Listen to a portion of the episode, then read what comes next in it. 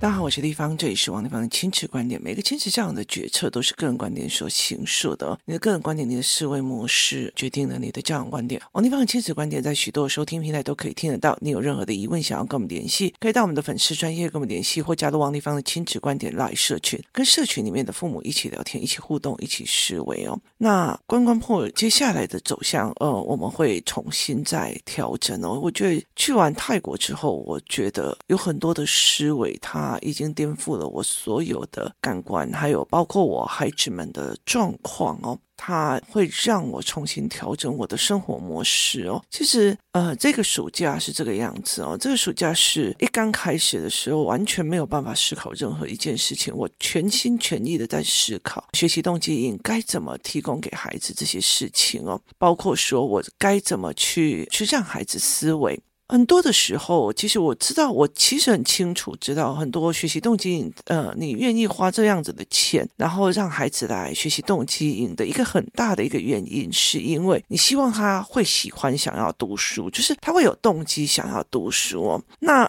对我来讲，强迫孩子跟引导孩子去思考是两回事哦，所以我也开始在质疑哦，读书这个走向哦，是不是是传统的读书的评价标准哦？所以后来我在调整的思维里面，包括陪孩子们去这两个礼拜的时候，我是给他们很多的角度跟语言跟思维去思考。哦，然后他们跟我谈的每一个盲点都会去思考哦，所以后来他们才会讲说，我的父母逼我来上这个课哦。后来我发现蛮有趣的，可以学到很多很多我以前没有想过的事情哦。这才是一个很重要的事情哦。那这次后来上完课的时候，其实我那个时候的呃身体状况已经很不好。你知道，我其实是整个站了十天，然后我必须要去 hand 场 hand 十天，然后每一个的孩子的状况，呃，每个孩子提出的哪个问题或出了哪个 trouble，OK，那我就要晚上回去做教案跟做。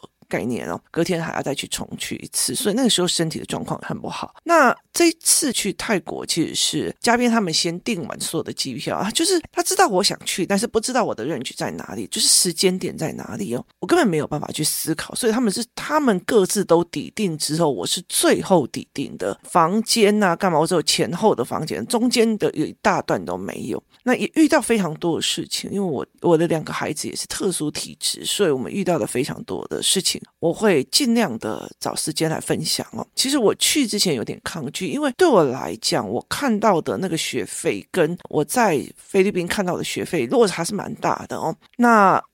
泰国的毒品这件事情是让我觉得很有印象的。其实我们去坐火车，我坐开车，这沿路都是大麻田哦。他们很快的去去去变成大麻田。可是其实最重要的一件事情，包括呃，例如说我们去跟阿泰先生谈，或者去干嘛哦。那他们跟我们讲的一件事情是，他们可能对这里的房地产不是很满意，对这里的交通不是很满意，对那边的什么什么不是很满意。但是只要谈到国际学校，他就一定会告诉你们，就是很多人会跟你讲说。那你一定要把小孩子带来。第一件事情是突破他的舒适圈，突破舒适圈，我们之后会来谈。第二件事情很重要的一件事情是，你出来外面，你才可以养成一个，嗯，你凡事靠自己。他觉得在台湾真的是太被保护了。那最重要、最重要一件事情就是那边的国际化哦，那里真的是非常非常的国际化。泰国我已经去过五到六次了，上一次去的时候已经很久。这一次再去，我就觉得它整个让我完全改观。我去二十几天了，第一天的时候，我就觉得我干嘛去二十几天呢？呃，根本就是不知道要去哪里。可是我到了二十几天到的时候，我忽然发现我好多地方没有去，就是我很多的东西都没有去哦。那这中间我其实比较跟别人不一样的景点去去蛇园哦，就是在曼谷市中心有一个蛇园。重点在于是这个曼谷市中心的蛇园，它是一个博物馆，蛇博物馆。它的上面是朱拉隆功医学院，朱拉隆功医学院哦，就是呃，整个曼谷最厉害的，就是他们的第一学府是朱拉隆功大学。朱拉隆功大学的医学院，就是朱拉隆功医学院。那他们是一个皇室的一个体制，所以国王给就是创办了朱拉隆功大学啊，朱拉隆功医学院。后来他们就是整个，因为它是一个亚热带地区的国家，所以他们其实有非常非常多种类的蛇。那于是这个朱拉隆功的医学院，他就在另外弄了一个血清研究所，就是去提炼蛇身上的毒素，去提炼血清。然后对被毒蛇咬的人，给他们所有整个泰国地区可以提供这些血清，去让他们解毒这样子。所以它是一个专业的研究机构。于是他把这个专业的研究机构，他再去做出来一个小型的博物馆。所以它整个是用。学术单位，然后医疗体系、医疗学术单位，一个研究机构所去做出来的一个博物馆，跟我们以前去泰国的时候去看到那种很特别的那种什么老虎园干嘛的，是完全不一样的走向。它其实是一个医疗系统出来的哦。那其实我很怕蛇哦，我是一个非常恐惧蛇的人哦。可是因为它的这个背景资料，就让我想要去看。那一刚开始，它是一个很小很小的地方，那我就去去了之后，小孩就很兴奋啊。让，我女儿是对所有的动物，包括蛇，都说它很赞很可爱的哦。我女儿也会去研究，就有时去看蛇。那有一个室内的展馆，我是完全没有进去，就是在里面。就是活生生的很多蛇这样，那我就去一个二楼，就一个展馆，它的呈现方式会把蛇的肉，例如说一个标本是蛇的肉全部都不见，那全部变成一整条的骨头。然后有一个墙是把各种蛇的生殖器官弄出来，泡在福马林里面让你看，所以你可以看到很多蛇的生殖器官的比较，你可以看到蛇在孵育的过程里面的所有的。步骤跟过程，那他是一个非常专业。那接下来他就会有一个秀。那我那时候以为是两点半，结果呢，后来所有厂方的人就会问你说：“快快快，那边有个秀。”所以我们是很晚才过去哦。我女儿已经站在那个秀的旁边的最，就是最晚过去的，所以她最后是第一个抢着要去抱蛇的，跟是去呃捧那个蟒蛇，她会去想要去做那。那个主持人的英文非常非常的可爱，然后又一边讲英文一边那种微笑着的样子哦，就觉得让人家觉得他讲英文的方式很迷人哦。那一边讲英文一边讲泰文这样，然后就会介绍说蛇的一个概念，然后你看到蛇以后，你应该要怎么去去对它。那每一个毒蛇后面就会有一个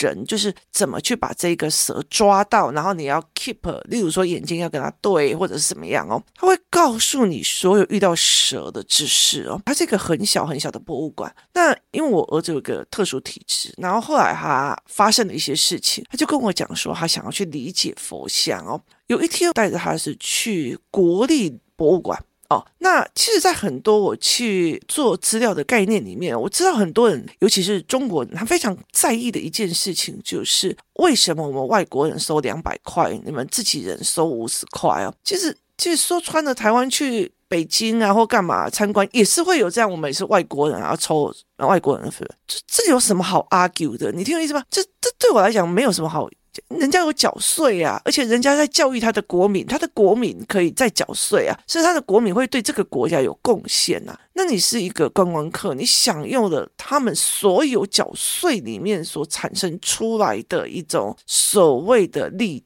就是有利的。展览这样子，那我就去一个国立博物馆。那那天刚好在展示的所有的佛像，他引导人去看所有在对泰国来讲，有些佛教是从高棉来的，有些佛教是从缅甸来的，有些佛教是从中国。他用的很多，包括路线图啊，包括去告诉你佛像是什么样的姿势点，什么样的怎么样。那这个国立博物馆呢，其实是他们国家的。那分做了大概十几个厅吧，这个厅是一个所谓的皇家出殡的时候，在牵着灵锅的那种所谓的厅堂。那那个时候我们的展是看佛像展呢，我也是为了这件事情去的。那我就可以了解他们的宗教史，我曾经读过政治宗教史，所以我就会去看他们的政治宗教跟政治宗教思维。所以其实对我来讲，它是一个很开放。那但是在那个地方里面，让我最震撼的一点是，因为他们的大学，泰国的大学生是要穿制服的，所以我就看到非常非常多的大学生在那边做笔记，然后听老师讲话。那到处都有，就是尤其是第二的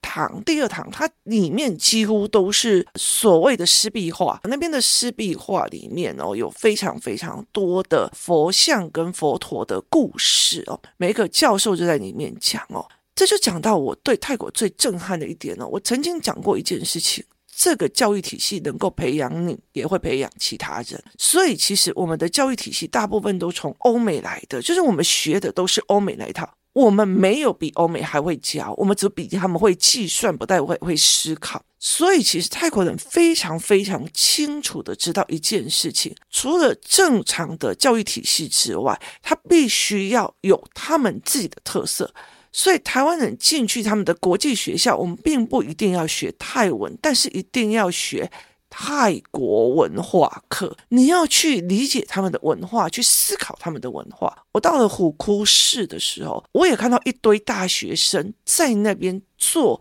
所谓的乡土研究，所以他们必须要去知道虎窟寺的所有的文化的历程跟思维。那台湾是一个所谓的就是被人家殖民的国家。每一个殖民者都去否定上一个殖民者，就是国民党来了去否定日治时代，日治时代会去否定你的亲人，就是我们一直在跟我们的过去所否定哦。我还看到一个佛像，我非常非常的感动的原因，是因为这个佛像所象征的意义就是我的过去、我的现在、我的未来，所以它其实是一个宏观的，就是基本上。泰国也是非常非常多国家去就是攻占它，缅甸啊，然后去攻占它的过程。可是他们把这个过程做不同的认真的去看待每一个王朝，素可泰王朝或什么的王朝，这是让我很感动的。就是高棉有留下的高棉建筑，谁有留下的缅甸的缅甸的建筑，对他们来讲都是他们文化历程，就是他们文化血液里面的一块。所以他们非常非常的开放的，你去看《天生一对》的影片或者是电影，你会看到他们对国外的文化也是非常非常的融入的。所以其实很多的人一直在跟我讲，那边的一个很大原因是因为他们。允许而且保护自己，他们也有保护哦。但是问题是，他允许各种的文化在那边呈现一种交流，但是他把自己的文化弄得非常非常好。那这几年最有名的叫做郑王庙，郑王庙非常多的人去郑王庙的后面，然后租了所谓的泰服，然后在郑王庙里面拍摄，然后包括他们有搭配摄影师，所以郑王庙非常非常热闹。反正卧佛寺比较没有人哦。那卧佛寺它有它自己的。所谓的按摩学院，就是他们有古法按摩学院，他们按摩有分古法，就是给皇帝的，跟给平民的，跟给什么的，所以他有一个古法按摩学院。那我后来就是从国立博物馆以后，我就去卧佛寺哦，在那里我就觉得非常非常的舒服。可是问题是有很多的人，他其实直接直冲卧佛的那个区块，他没有其他的部分去逛过。那我跟我的孩子是每一个都去过，然后甚至每一个都去就是拜这样子哦。对我来讲，其实我进去基督教的教堂，我也会用沉静的心去去跟他祷告或干嘛。就对我来讲，每个宗教都是一个思维模式哦，是值得我们去尊重的。那所以我的小孩也是这样子的思维。那。在那里的时候，我就看到一个卧佛寺旁边有一个非常非常经典的一个画面，就是他们有很多的佛像的走廊。那在这些长廊里面分成好几的区块，我有看到一个区块是类似幼儿园，在里面写学习单，然后有看到小学的，然后我有看到国中的，也有看到高中的。我知道很多很多的泰国的学校，大部分都是庙。哦，因为早期哦，早期他们会把小孩送到庙里面去学，所以都是所谓的和尚啊跟宗教在教他们。可这几年哦，越来越厉害的是，对他们来讲，公立学校不用钱，而且公立学校也越做越好，所以大部分的人都把他送到公立学校。那我在卧佛寺的长廊里面看到了很多的孩子跟着和尚或者是他们的老师在做不同年龄段的学习单，就是他们其实很清楚的知道整个泰国哦。以前我去泰国的时候，我去做那个河的时候，我们要用河嘛，因为他们很会塞车。整个曼谷是一千多万人口啊，所以其实他们会塞车，所以。坐船是比较方便的，很快的移动。那以前我都并不觉得它那有多美，这样。现在的晚上哦，你光去计算，就是因为我们有一天去坐在船上吃 buffet，然后听音乐，然后去。看夜景，就是看那个河道上夜景。他们把整个晚上把他们的古建筑做得非常非常的灯光打得非常非常的美，就他们很清楚知道外国人是为了他们的特别文化来的。那相较于台湾哦，就是所有的夜市都长得一模一样哦。那他们其实不是的？他们把他们的文化特色抓到一个最精早的一个概念。包括的文化，包括他们的博物馆，包括的这些思维，他所有的都是用学术理念进去的。我们这次没有去他们的科学博物馆，我最最最遗憾的一件事情是我没有去他们的死亡博物馆。我女儿去了蛇博物馆以后，非常兴高采烈地说：“妈妈，我要去他们的死亡博物馆哦，因为他们的死亡博物馆也是隶属于在，但是他们是东西岸啊。”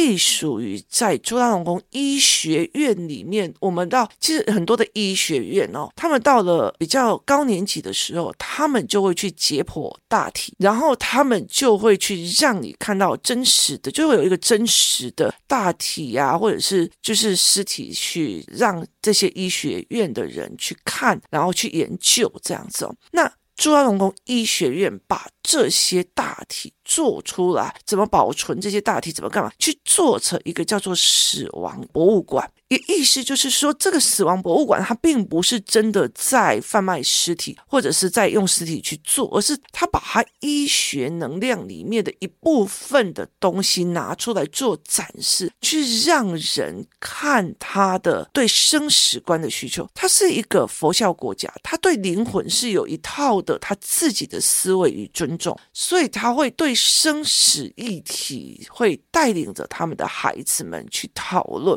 那。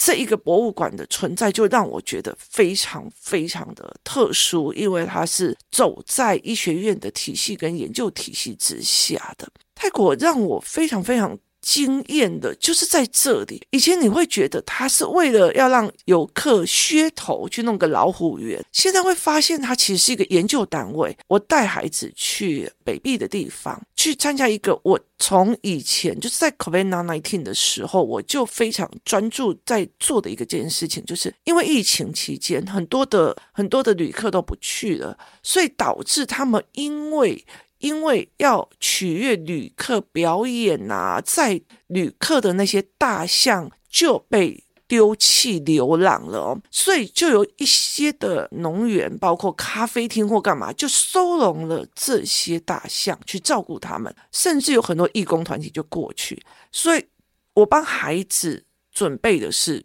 去照顾大象的这一个行程。他们要去看怎么煮大象的食物，怎么帮大象洗澡。他们必须要去听懂他们在讲大象的逻辑，然后他们的思维模式，然后怎么去跟他们相处，怎么去跟他们，你可以去 touch。然后，于是他们到了一个河里面，最后他们到河里面去帮忙洗大象哦，帮大象洗澡这样子的概念哦。所以他已经把很多的教育理论放进去了，包括说你去看蛇，你是跟血清研究所，我们其实。这次去的太晚，导致我们没有去看到萃取血清的这个过程哦。所以其实，其实它让我印象非常深。泰国在曼谷里面有非常非常多的博物馆，包括他们的海洋世界是建立在一个 shopping mall 的地下室，他们的每一个 mall 都比我们大很多，他们的很多的概念，其实他们的商业逻辑也非常非常的强哦。所以这让我对这个国家的教育系统产生了一种很大很大的一个冲击。我那时候就会在想哦，其实你去看台北市哦，或者是我们的教育体制的一个概念，就例如说我们在校外教学的时候，为什么偶戏博物馆或干嘛的没有？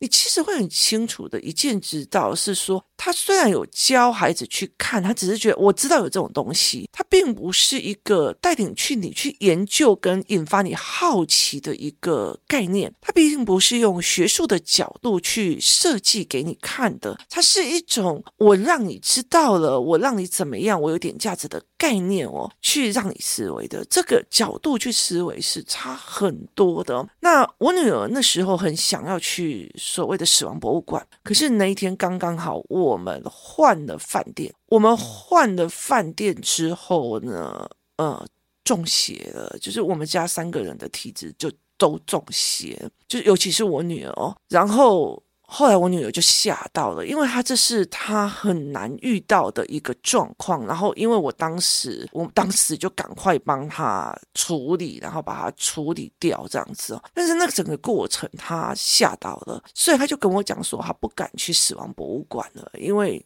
真的是要去看很多的大题哦。所以这次也是我这一次最遗憾的哦。所以我觉得回来再洗脑一下，再再再带她过去，这是一个非常。重要的一个概念就是，你去跟他谈生死，你去跟他谈灵魂，你去跟他谈他们的灵魂与生死观哦。那这是我觉得他们两个应该要去看的。可是我觉得在这整个过程里面，就是他们在看这个动物的过程，包括在看蛇博物馆，包括在看佛像的概念，包括在去看，例如说，呃，《天生一对》里面有演到说，哎，女主角生了小孩里面之后，然后为什么一直要考房？他们叫烙房。就意思就是说，他们有一个概念是，生完小孩之后要一直在一个烤火的地方，然后把自己像三温暖，一直蒸，一直蒸，一直蒸，一直蒸这样，然后蒸到你蒸的越久，你走出来那个毛细孔，就是把你的寒气什么都爆出来那。它包括有一些中医理论，包括什么理论，把它放进去，哦，就是你就看懂了。它其实在很多的过程里面，包括他们在茉莉城里面，把各个不同时期的泰国的概念去。去把它盖起来，它让我觉得这整个城市一边在传递的他的学术跟呃思维，一边在传递的孩子学习的氛围，一边在